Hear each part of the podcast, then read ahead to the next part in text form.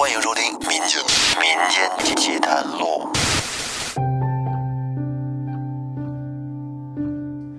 这里是由喜马拉雅独家播出的《民间奇谈录》，我是老岳。咱们这一期接着说听友谭博的回忆录系列，看一看在陕西省西安市的那个城中村里啊，在二零零三年的七月份发生了些什么事儿。这一年，村子被大量的商圈包围，作为方圆五里内唯一的城中村，我们村子的房租价格也在飞速的疯涨。母亲当时为了多收一点租金，这年呢，在我们家房子原有的基础上，准备再建三层。农村人那会儿建房子讲究风水，于是我母亲不知从哪儿请来了一个风水先生。风水先生说：“我们家前面这条路是一条阴道，需要给我们家改一下风水，然后呢，再做一下辟邪的处理。所以呢。”当时是做了一个礼拜的法事，才开始让工人施工。后来没过多久，我就放暑假了，家里的房子也正在慢慢的开始施工。在那几年，我们这儿的小偷比较猖狂，晚上必须得有人看着建筑材料，因为那些小偷啊是专偷钢管、卡子之类的，大部分都是些收废品的。白天呢，骑个三轮车在村子里面转悠，收废品踩点儿；而晚上就偷偷摸摸的入室盗窃。所以，我晚上就不睡觉，在家里院子里看着建筑材料。开始看了两天，实在是无聊啊，于是呢，我就去买了几本漫画书，想着晚上打发时间，有什么老夫子、七龙珠等等。这一天，大概晚上两三点钟，我拿着一本漫画坐在院子里，正看得津津有味。由于我坐在那儿低头的时间有点长，这脖子呀就感觉有点累，于是我就起身想着活动一下脖子，哎，缓解一下酸痛感。我这刚一抬头。只见一个面目狰狞的老头站在我面前不远的地方，就这么歪着头看着我。他头上戴着一顶草帽，身上披着一个古时候人们用来避雨的蓑衣。就在这一瞬间，我被吓出了一身冷汗。我和这个老头大概对视了两三秒钟，我一眨眼。我眼前的这个老头就消失了。我当时被吓得汗毛都竖起来了，我暗自的告诉自己是眼花了，哎，安慰了一下我自己。然后呢，我就拿起手电筒，在我们家里是里里外外的巡视了一圈，顺便起来活动活动。转完了一圈，正当我准备回我们家的时候，隐约的我就感觉到头顶。有一双眼睛在盯着我，我抬头一看，这冷汗瞬间就浸湿了我的 T 恤。只见一个面目惨白的女人从我们家隔壁邻居的二楼窗口正探出头看着我，就像是一个人的脸上敷了好几层面膜似的，有点白的过分。那微弱的月光把这个女人。衬托的是相当的瘆人。这时，我鼓足了勇气，求知欲战胜了我的恐惧，我就想弄明白这到底是个什么东西。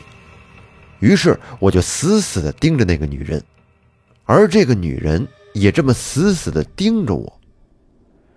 大概过了两三分钟，我这眼睛感觉实在是有点难受啊，有点酸胀，于是呢，便眨了一下。当我再睁开眼睛的时候，这个面目惨白的女人又消失了。当时给我吓得是迅雷不及掩耳之势，就跑了回家，把院子里所有能开的灯全都打开了，端了个小板凳坐在墙角，连漫画书都不敢看了。我当时就缩在墙角，脑子里是一直在琢磨，这到底是什么东西呢？后来这一晚上就这样开着灯，我缩在墙角的小板凳上，一直熬到了早晨，多不容易呀！早上七点多钟，工人陆续都起来干活了，这时我的心也一下子感觉轻松了好多，站起身来，迷迷糊糊的走进自己屋子里睡觉去了。睡到中午起来的时候，我还告诉了母亲昨天晚上发生的这一切。我母亲只是敷衍地说：“我是鬼片看多了。”但是我自己知道，那不是我眼花了，因为我看的真的很清楚。就在这件事发生不久，有一次，我的一个同学李子豪来我家。找我去网吧一块玩后来呢，在我的威胁下，他留下来晚上陪我一块看东西。开始的时候，我俩还是有说有笑的，正聊着男人之间的一些话题。李子豪正在和我说他喜欢我们隔壁班的一个女孩，还给人家写了情书啊什么的，说什么开学之后就要发起总攻，要追求人家女孩，说的正带劲呢。突然，他的声音是戛然而止。我转头看向李子豪，只见他目光呆滞，张大的嘴巴看着我们家院子的东南角，表情中透露着恐惧，就好像是看见了鬼一样的状态。我顺着他的目光看了过去，却什么都没有发现。李子豪持续了大概一分钟左右，迟迟没有说话，直到我用手在他肩膀上摇了摇，说：“哎，子豪，你咋了？别他妈吓人呐！你看见什么了？”李子豪紧张地说：“不是，刚才那边站着一个黑影子，你看见没？”我说：“你别扯淡了，吓唬你爹呢。”其实。我什么都没有看到，然后他一脸无辜的看着我，不说话。从他的眼神以及表情中，我看得出来，他并不是在开玩笑。我看了他一眼，没有说话，于是便起身打开了院子里的灯，拿起手电筒就往院子外面跑。果不其然，什么都没发现。我回来之后说：“哎，你看见的黑影在哪儿呢？刚才也没听见有什么动静啊。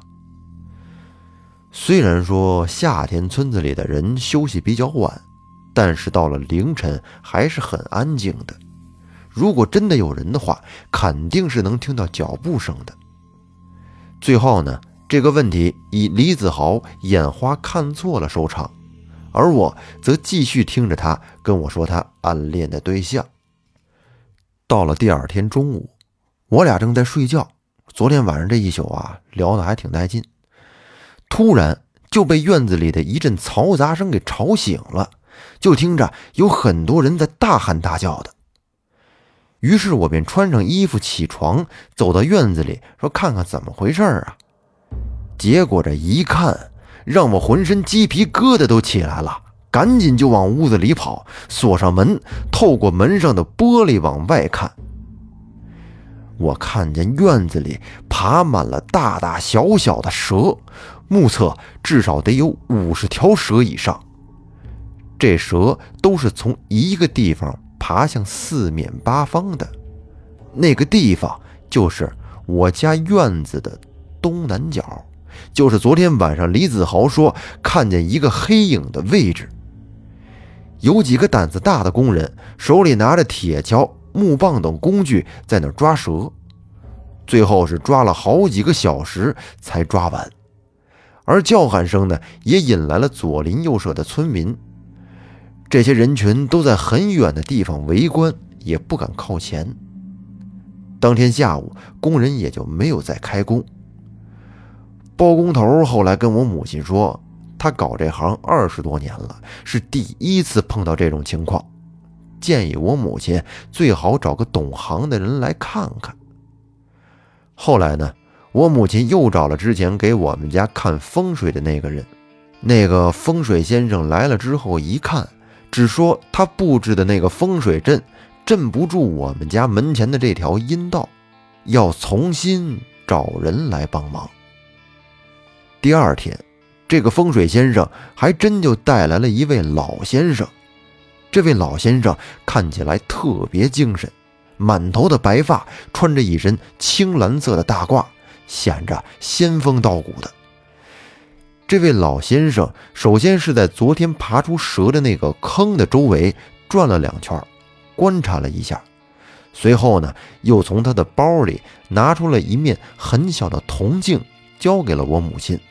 说是把这面铜镜啊镶嵌在这个位置的墙体里，然后呢又拿出了八卦仪，在我们家是里里外外的转了好几圈手里还拿着粉笔，在我们家的各个地方写着不知道是什么字的符号，用来做标记。后来又跟我母亲说哪里能开门，哪里能开窗，哪里不能开门，哪里不能开窗之类的话。反正就这样，整整忙活了一整天。我这因为一晚上都在看东西没睡觉，所以呢，这位老先生看完我的房间，我就继续睡觉了。等我起床以后，我还问了我母亲这到底是怎么回事。只见我母亲给了我一串手链，上面挂满了铜铃铛，反正看起来丑了吧唧的。我母亲说这是风水先生给我的。我当时心想，这玩意儿能有啥用啊？我母亲仿佛是能读懂我的心声一样，跟我说这是辟邪的，让我带上。既然母亲这么说了，我也就没有再多问，因为我经历了太多次科学无法解释的事情了。后来我们家的房子建好了，那时候我已经开学了，我们村东头的春花奶奶。来到我们家，送给了我们家一碗鸡血豆，让我母亲放在我们家楼梯下面，说是一个月之后就没事儿了。具体的我也不知道是怎么回事儿。再后来，我们村子拆迁之后，我母亲才告诉了我真相，说当时我们家那个位置啊，有一道阴门，说以前不告诉我是害怕吓到我。我心里就想啊，难怪在拆迁之前，每次我天黑以后进出我们家的时候，总是莫名其妙的害怕那个地方，那就是我们家院子的东南角。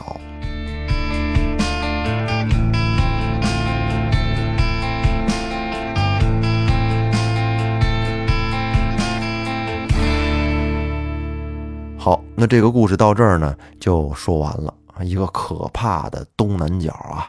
而且故事的后面还再一次的出现了我们熟悉的春花奶奶。